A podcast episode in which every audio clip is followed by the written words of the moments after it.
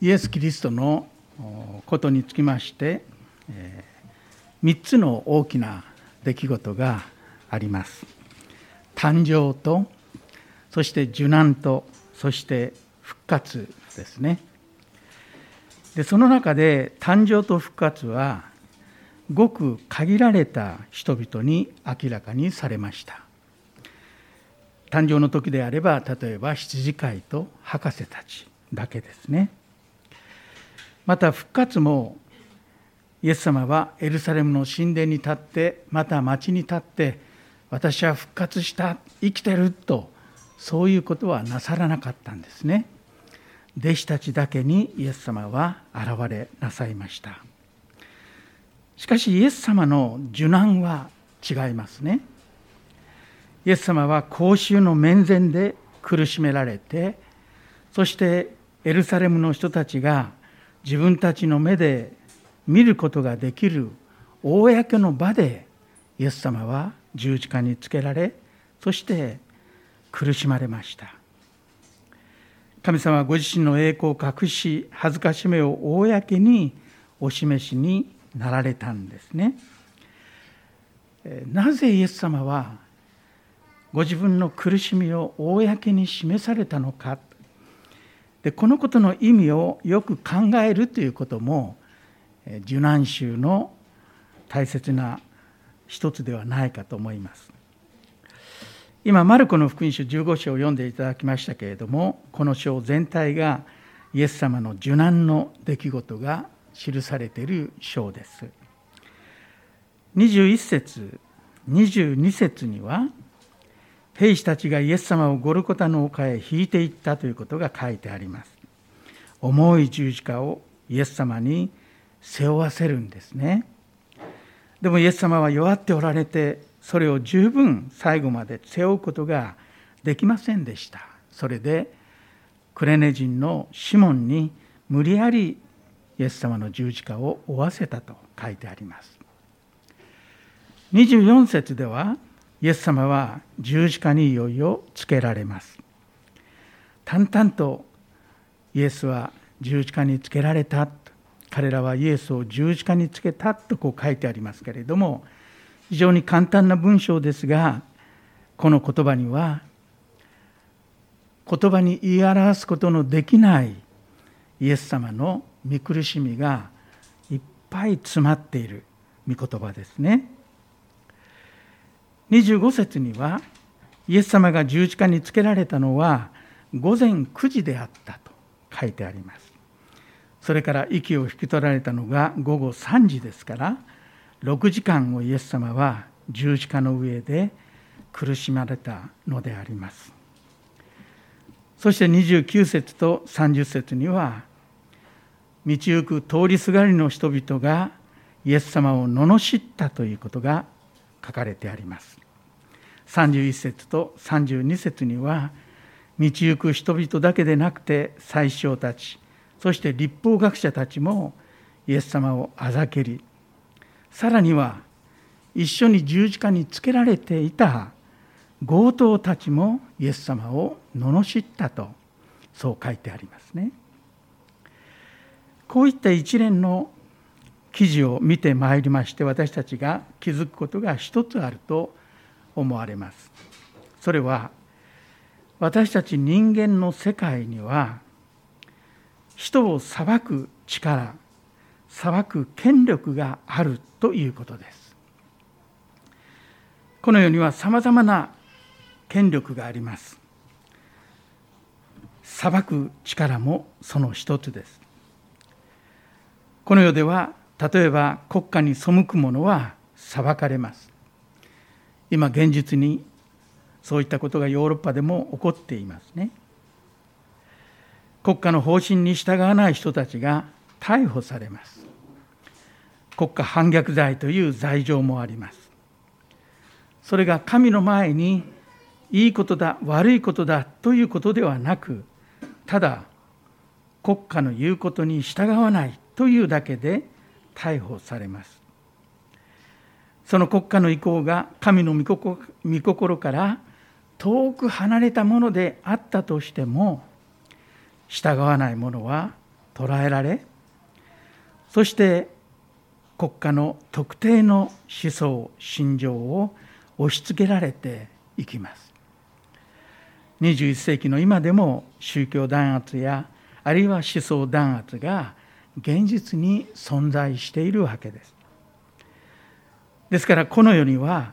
裁く権威とまた力というものが昔も今もあるのだということに気づくんですね。イエス様は同胞のユダヤ人たちに訴えられました。ローマ帝国に引き渡され、そしてローマの法律に基づいて裁きを受け、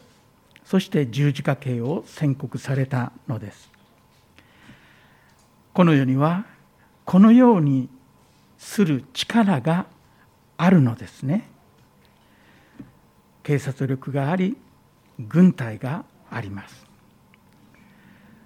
しかしこのような権力は往々にして間違って行使されることがあります。人間の歴史の中で最も権力が間違って行使された事例を一つ挙げるとすればそれは罪のない神の子キリストを裁いたということだと思いますね。十字架につける力が権力がこの世にはあるということです。しかしここを見てみますともう一つの力があることにも気づきます。それは30節の言葉ですね。30節を見ますと十字架から降りてきて自分を救ってみろという声が書かれていますね。でこの声は何を訴える声なんでしょうかこの声は十字架につけようとする十字架につける力に対してそれに勝る力を示しなさいという要求ですね。力に対してはさらに強い力を示すことによってでしか相手を打ち負かすことはできないのだというそういう思想がその背後にあります。この世の力がイエスを十字架につけた。もしお前が神ならば十字架につける力よりもはるかに優れた力を発揮して十字架から降りてみろ。そうしたら信じてやるというのです。この世が認め評価する力は十字架から降りてくる力だと。それを人々は要求したわけです。しかしこの力は自分たちの意に沿わないものを十字架につける力と同じ種類の力ですね。同質の力と言ってもいいと思います。この世で人間が評価し求めているのはこのような力なんだということを私たちはわきまえていなければならないと思うんですね。でこういった世の力の前にイエス様はどうなさったでしょうか私たちはイエス様がなさったことにその対応にただ驚くだけです。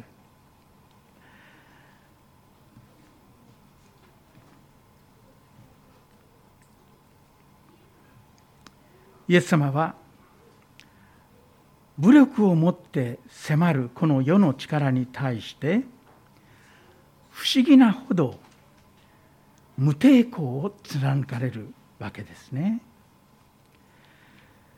イエス様の最後の時にペテロは剣を持ちまして抵抗します。剣を抜いてイエス様を守ろうとするんです。そして大祭司のしもべに切りかかります。しかしイエス様はペテロをいさめておっしゃいました。やめなさい。それまでとおっしゃったんですね。またマタイにはイエス様がおっしゃった別の言葉が書いてあります。剣を元に収めなさい。剣を取る者は皆剣で滅びますとイエス様はおっしゃいました十字架につけるこの世の武力に対して武力を持って対抗するということをイエス様はなさらなかったのですね。それを否定なさったのです。同じ武力を持って対抗することを良しとせずイエス様はそれを放棄なさってそのような手段を退けておられます。その結果としてイエス様は兵士たちに逮捕されていくんです。そしてそれに続く屈辱の裁判が始まります。兵士たちから受ける暴力や恥ずかしめそして鞭打ちの時もそしてその後夜が明けて十字架に貼り付けにされる時もイエス様は一切武力に武力を力に力を持って対抗することをなさいませんでした。これは驚きです。でこういった姿は見方によれば実に弱々しい頼りにならない姿に映るかもしれません。大学生の時に創価学会の友人が私に言ったものです。あなたはクリスチャンになったと。十字架につけられて殺されたような人をなぜ信じる価値があるのかと。殺された人だと。弱い人だと。どうして信じるんだと。言われたことを覚え覚えていますね。果たしてイエス様は対抗する力を持っておられなかったのでしょうか。そうではありません。イエス様はマタイの福音書を見ますと天の十二軍団よりも多くの見つかいをご自分の配下に置く権威を持っておられたお方であります。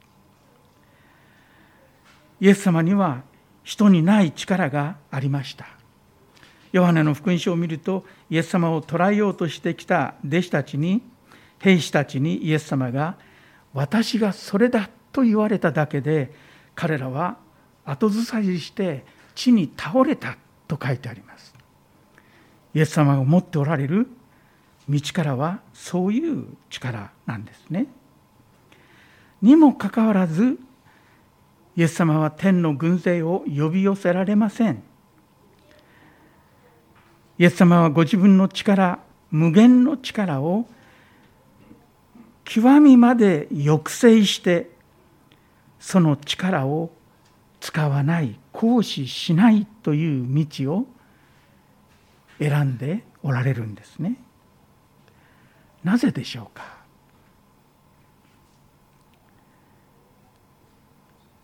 人々に神の愛を示すためには力を行使しないという手段以外に手段はないからです。力を行使しないことによってでしか神の愛は明らかにならないですね。ですからイエス様は無抵抗を貫きご自分の力を抑制し十字架から降りてこられなかったのですね。十字架の何か十字架を私たちが考える時に何が重要なのかということを考えますけれどもイエス様が神でありながら十字架から降りる力を行使なさらなかったということが十字架の最大の驚きです。奇跡を行うよりも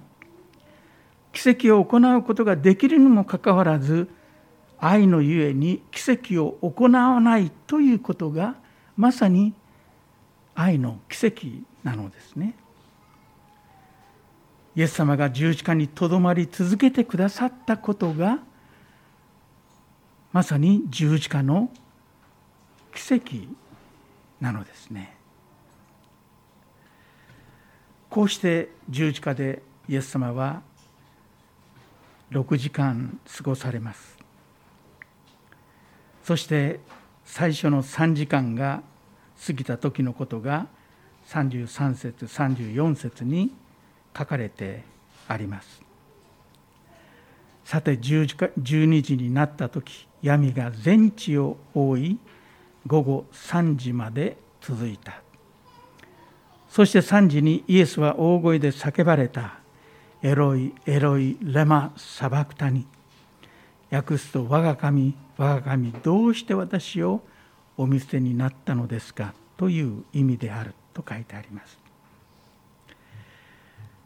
十字架につけられたイエス様の大声と書いてあります。大声の悲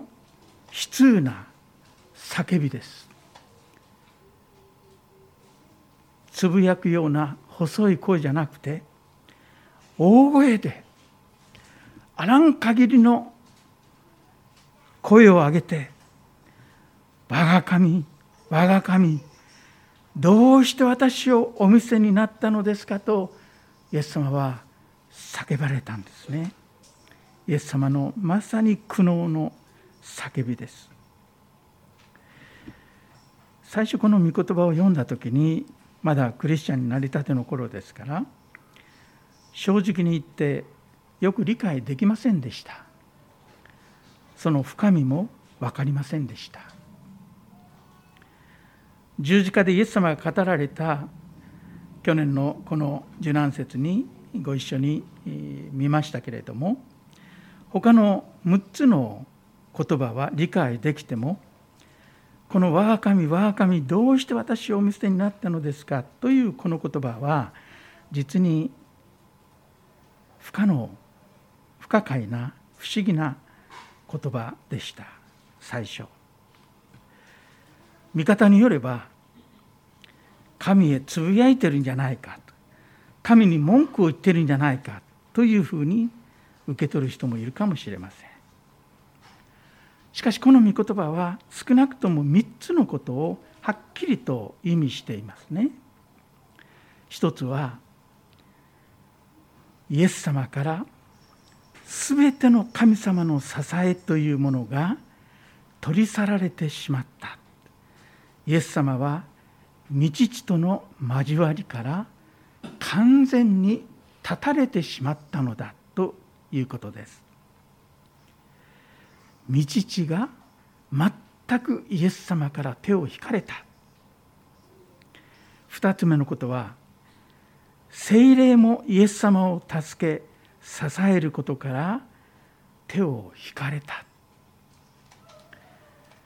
そして3つ目のことは見つかいもイエス様から離れて身を引いたということです。あの荒野の誘惑の時にいつもいて一緒にいて励ました見つかいたち。ゲッセマナの祈りの時にも一緒にいてイエス様を励ました見つかいたちも今やイエス様を見捨てて離れてしまいました。こうして道地の御顔はイエス様から背けられてイエスは罪ある者として神に完全に見放され見捨てられ暗黒の黄泉に下って行かれたのです。なぜ道父は愛する巫女の叫びに応えられなかったのでしょう？沈黙されたのでしょうか？なぜ巫女が殺されるというこの危機の時に道父はあえて介入なさらなかったのでしょうか模範解答を言えばそれは巫女を罪人の身代わりに裁かなければ人間の永遠の救いはなかったからだということができますね。これはまさに真理です。しかしそれとともにこの神様の沈黙とこのことに介入して御子を見放すということには明らかな別のメッセージがあると思いますね。それは力を発揮することによっては決して人を救うことができないということです。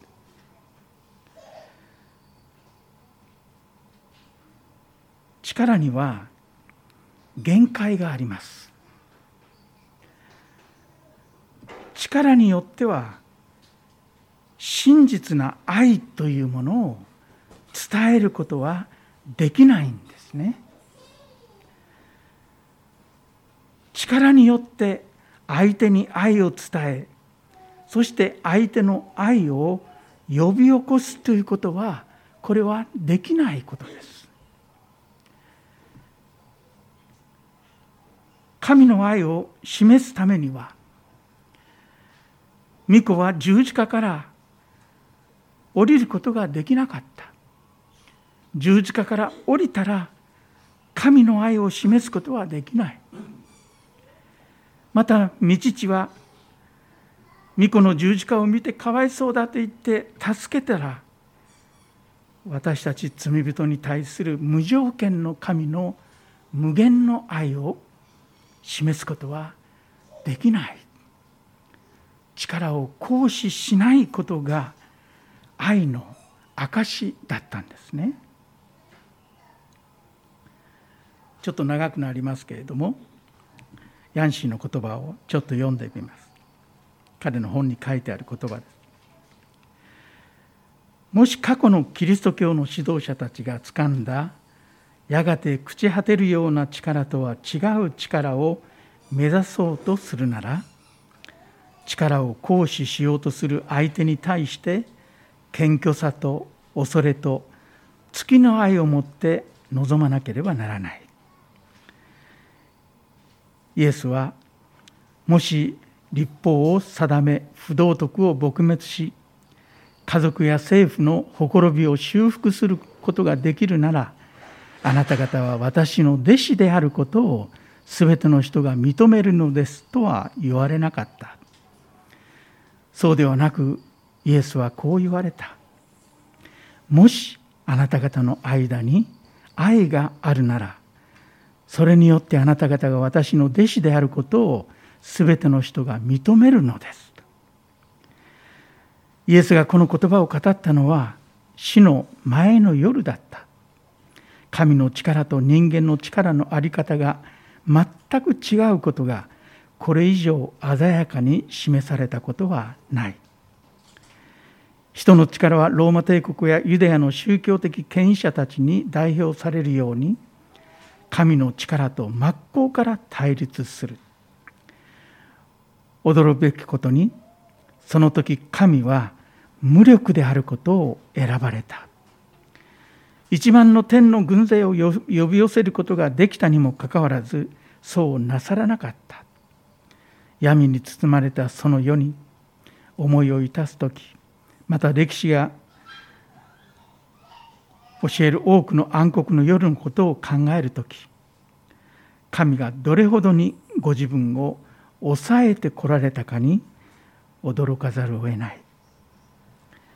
神はある理由によって犠牲されたのだと私は信じている。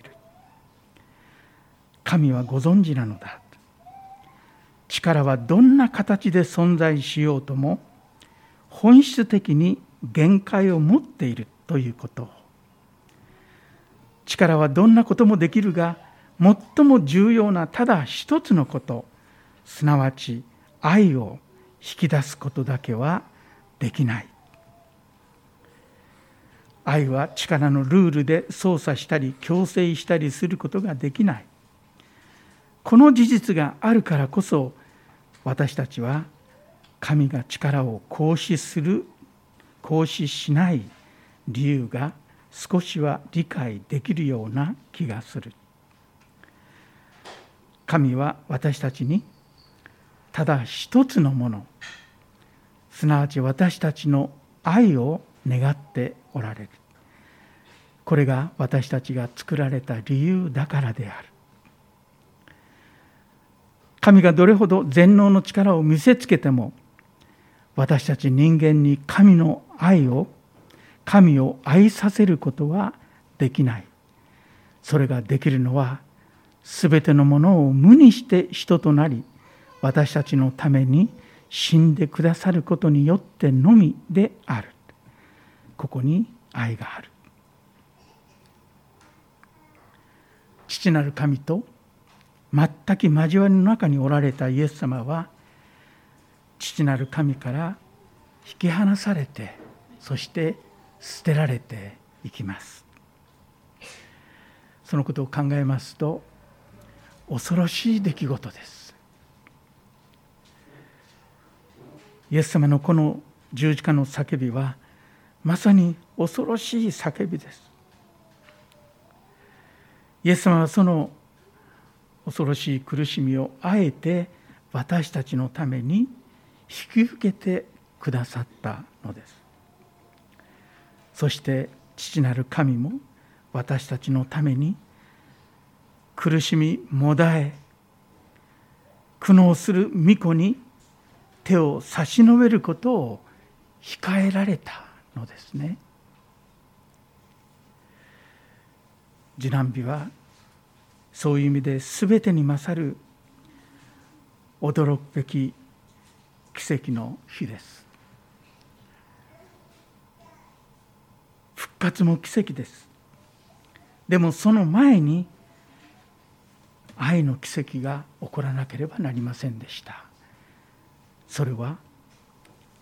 受難日の